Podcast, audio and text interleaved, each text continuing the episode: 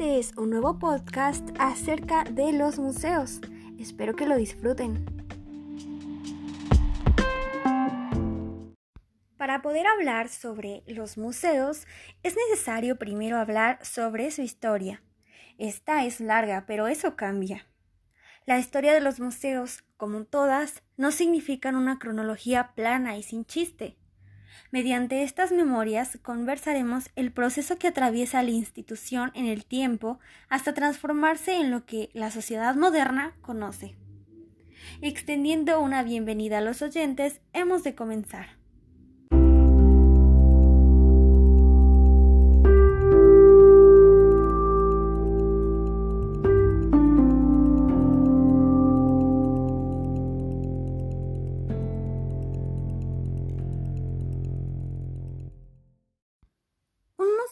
Es una institución dedicada a la adquisición, conservación, estudio y exposición de objetos de valor relacionados con la ciencia y el arte, o de objetos culturalmente importantes para el desarrollo de los conocimientos humanos.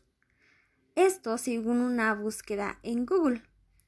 Con una corta investigación de medio minuto, cualquiera podría darse una idea vaga o concreta de lo que representa la institución museográfica global, aunque claramente esta definición no es incorrecta si se encuentra parcialmente vacía. Así que hemos de entender al museo como la institución que adquiere objetos con cierto valor cultural, los conserva y exhibe al público. Claramente lo que era o pudo ser una especie de museo en la antigüedad no precisamente se apega a estas definiciones de la web. Así que, ¿qué era y qué albergaba un museo? El origen de los museos tiene sus cimientos en el coleccionismo. En la antigüedad, las civilizaciones egipcia y romana dieron nombre a sus espacios destinados al conocimiento o albergue de productos de la humanidad. Por una parte, Egipto, donde la Biblioteca de Alejandría funge como museo siendo punto de congregación para artistas y sabios, en Grecia los templos consagrados a las musas protectoras del arte y las ciencias exhibían ya obras de arte que en conjunto serían denominadas como Museion. Más tarde, en ambas ciudades se construirán respectivamente edificaciones y templos dedicados a actividades diversas, como teatro, biblioteca, conservatorios dedicados a actividades culturales, científicas o artísticas, los cuales estarían abiertos al público general de estas ciudades y resguardados por sacerdotes. Para este momento, podemos asimilar a estos templos como precedores de lo que ahora solemos conocer como museos. Sin embargo, no precisamente lo fueron, o al menos no eran nombrados de esa forma.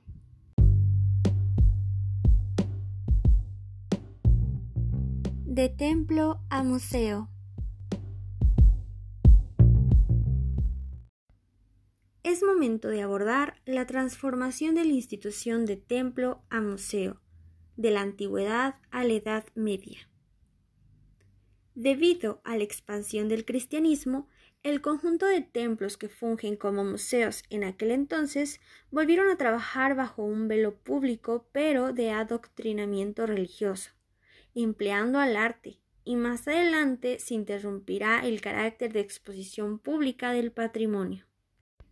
La búsqueda por el poder, basado en el conocimiento y en el prestigio político de las clases altas, como la aristocracia y la burguesía, se veían reflejadas en posesiones invaluables o importantísimas de su pertenencia, que mantenían para sí mismos, por lo que dejaron de ser de carácter público y eran exhibidos solo para un grupo muy reducido, en el cual se encontraban algunos estudiosos.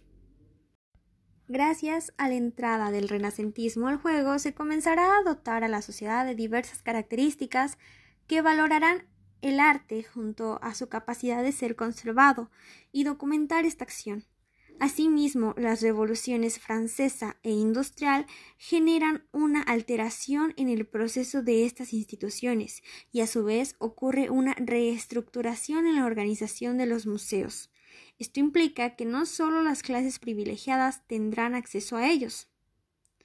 Potenciar la inclusión, la producción artística y añadir valores científicos y pedagógicos de la mano con la aparición de los críticos del arte son una pequeña parte de esta, llamémosla así, revolución dentro de la museografía.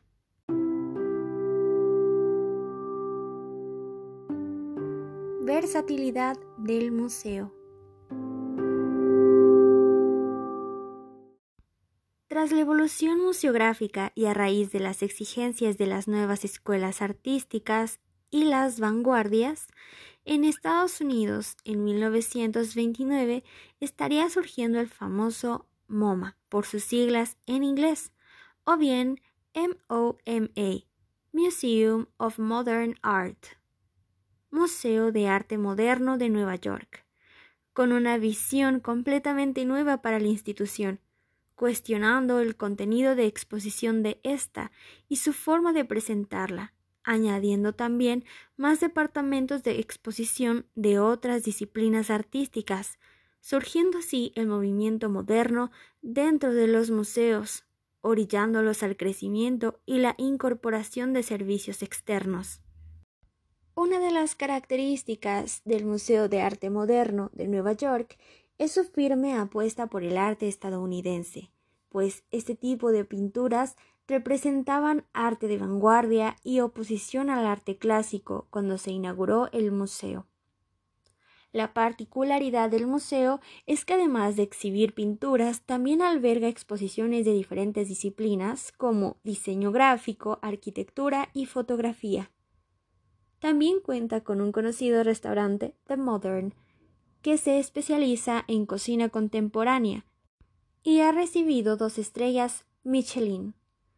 Algunos de sus mayores atractivos son el jardín de esculturas y el cine, además de ser este el primer y único museo hasta ahora que trata los videojuegos como arte, incluidos Pac-Man y Tetris.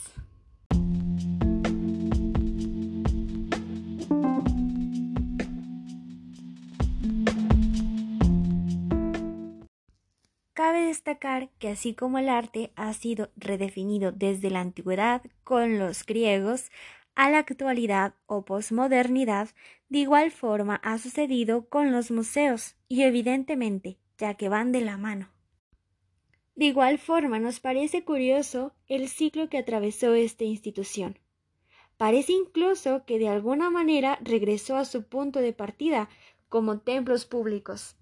Y quién sabe si en un futuro este ciclo pudiese repetirse alguna vez más, reformando nuevamente los criterios de valoración artísticos y culturales que permiten a la obra exhibirse en las instalaciones de un museo. Podemos concluir esta plática en este punto y ofrezco mis agradecimientos a quienes me acompañaron en este pequeño recuento. Esto fue Museo Desarrollo Antigüedad Actualidad.